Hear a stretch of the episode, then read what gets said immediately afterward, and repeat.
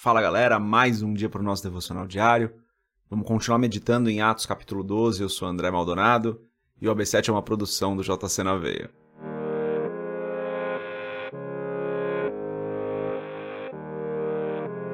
Atos capítulo 12, a partir do versículo 6, diz o seguinte: Na noite anterior ao dia em que Herodes iria submetê-lo ao julgamento, Pedro estava dormindo entre dois soldados, preso com duas algemas e sentinelas montavam guarda à entrada do cárcere.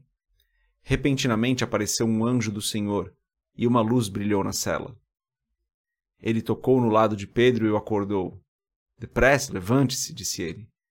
Então as algemas caíram dos punhos de Pedro. O anjo lhe disse: Vista-se e calce as sandálias. E Pedro assim fez. Disse-lhe ainda o anjo: Ponha a capa e siga-me. E, saindo, Pedro o seguiu, não sabendo que era real o que se fazia por meio do anjo. Tudo lhe parecia uma visão. Passaram a primeira e a segunda guarda e chegaram ao portão de ferro que dava para a cidade. Este se abriu por si mesmo para eles e passaram. Tendo saído, caminharam ao longo de uma rua e, de repente, o anjo deixou. Então Pedro caiu em si e disse: Agora sei, sem nenhuma dúvida, que o Senhor enviou o seu anjo e me libertou das mãos de Herodes e de tudo o que o povo judeu esperava. Até aqui, até o versículo 11, vamos fechar os nossos olhos fazer uma oração. Pai, em nome de Jesus, nós reconhecemos, Senhor, que o Senhor é santo e bom, que o Senhor é justo, que o Senhor é verdadeiro, que o Senhor é grande. Peço para o Senhor, perdoa os nossos pecados, perdoa as nossas falhas, perdoa pelas vezes onde nós agimos, reagimos e falamos de maneira que não glorifica o teu nome, de maneira que não te agrada. Em nome de Jesus, Senhor, eu te agradeço, porque o Senhor tem nos feito todo o bem possível, porque o Senhor nos ama como ninguém jamais nos amou, porque o Senhor é perfeito para nós, porque o Senhor nos salvou mesmo nós não merecendo, porque o Senhor nos abençoa mesmo que nós não façamos nada para merecermos, Senhor. O Senhor é um Deus que nos ama e que, com a sua graça, com a sua misericórdia, nos atinge todos os dias, de maneira que nós podemos então ser abençoados e guardados por Ti. Pai, em nome de Jesus, eu peço que o Senhor continue nos protegendo, continue nos livrando do mal, continue nos abençoando, que o Senhor continue nos guiando, Pai, e que durante esse dia o Senhor nos direcione para fazer as coisas que glorificam o teu nome, para agir de maneira que glorifica o teu nome.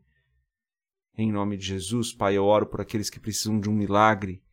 Que o Senhor venha com o teu milagre, Pai. Que o Senhor os conforte, os fortaleça, os console e venha com o teu milagre, Pai. É o que eu peço em nome de Jesus. Amém. Aqui então, a igreja estava orando por Pedro, e Pedro estava preso.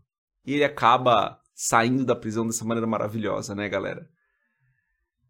Interessante notar que Deus aqui poderia ter feito essa, esse milagre né, de diversas formas possíveis. Deus poderia, por exemplo, ter mudado ali o coração de Herodes e de maneira muito simples Pedro ser solto, Herodes falar assim, não, eu, eu acho que errei aqui na, na condenação, liberta Pedro.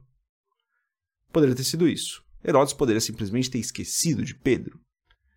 Uh, sei lá, tantas coisas poderiam ter acontecido. Pedro poderia ter ido a julgamento e ser absolvido, né? Algo mais simples ainda. Pedro poderia ter ido a julgamento, Herodes querendo é, acusá-lo, mas ele ser absolvido. Seria da mesma forma Pedro estaria livre tantas e tantas coisas poderiam acontecer para que Pedro fosse liberto, mas Deus escolhe naquele momento enviar um anjo para que de maneira milagrosa Pedro fosse liberto. Como que a gente explica isso? Como que a gente explica que nesse caso específico, e olha que, que pergunta difícil que eu vou fazer, hein, galera?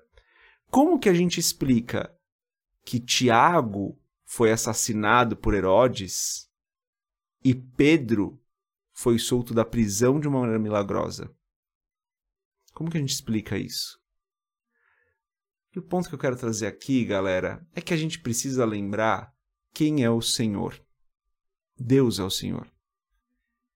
E se ele entende que deveria ter libertado Pedro de maneira milagrosa, como ele fez, e que a jornada de Tiago, caminhada de Tiago, Tiago, irmão de João, né, havia acabado e era o momento dele ser recolhido, ele é Deus, galera.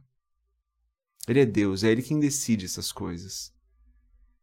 Então, Deus poderia ter feito a mesma coisa de tantas outras formas, mas ele decidiu fazer dessa. E o que eu quero dizer com isso é que às vezes a gente está orando por um milagre, a gente está orando por uma situação específica e nada está acontecendo. Qual que é o nosso papel? Nosso papel é continuar orando, pessoal. Nosso papel é continuar crendo que Deus é poderoso para fazê-lo. E que talvez Deus faça, talvez Deus não faça. Não dá para saber, né? No caso do Tiago, fala no, no começo desse capítulo, né? E mandou matar a espada Tiago, irmão de João, versículo 2 do mesmo capítulo, que a gente leu ontem. Tiago não foi, não foi liberto desse mal. Pedro estava só preso e, e milagrosamente foi liberado. Deus não deixou de ser bom porque isso aconteceu. Claro que foi uma dor para a família de Tiago, claro que foi, galera. Foi uma dor, mas Deus não deixou de ser bom porque isso aconteceu. Então, o que eu quero dizer aqui, gente, é que Deus faz as coisas que Ele quer quando Ele quer. Claro que existem as nossas atitudes e as consequências delas. Claro que existe isso. Lei da semeadura é bíblico, né? Aquilo que a gente planta, a gente colhe. Existem as consequências das nossas atitudes. Ao mesmo tempo, existe a soberania de Deus, que faz o que ele quer quando ele quer, na hora que ele quer, da forma que ele quer. E o nosso papel no meio disso tudo?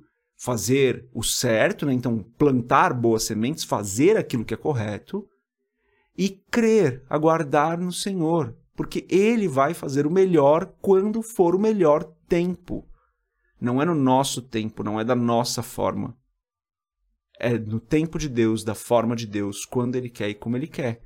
O nosso papel é fazer aquilo que é certo e continuar confiando no Senhor. Então, esse texto aqui de Atos 12 nos ensina muita coisa sobre a soberania de Deus, galera.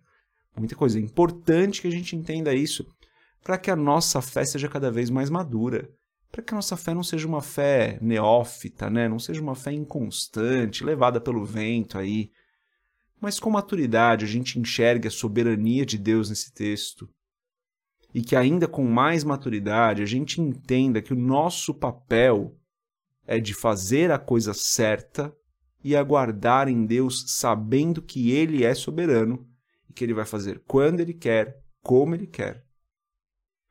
É isso, né? É um, gente, é um texto maravilhoso para mim. Para mim, esse texto aqui, esse começo de Atos 12, é um texto assim que realmente dá para a gente meditar por muito tempo na questão da soberania de Deus e também naquilo que é esperado de nós são dois assuntos que se conectam, às vezes parecem até meio desconectados, mas eles se conectam. A soberania de Deus e o nosso papel aqui. Então vamos fazer o certo, vamos continuar crendo e entender ao mesmo tempo que Deus é soberano, que Ele faz quando Ele quer, como Ele quer. E daí a mensagem de hoje é essa, mas a, o que eu quero deixar para você aqui é: pelo que, que você tem que orar hoje? Pelo que, que você tem que continuar fazendo a coisa certa, orando e crendo? O que, que você tem que fazer certo que você não está fazendo? O resto deixa nas mãos do Senhor. A mensagem de hoje é essa. Deus abençoe a sua vida. A gente se vê amanhã, se Deus quiser. Paz.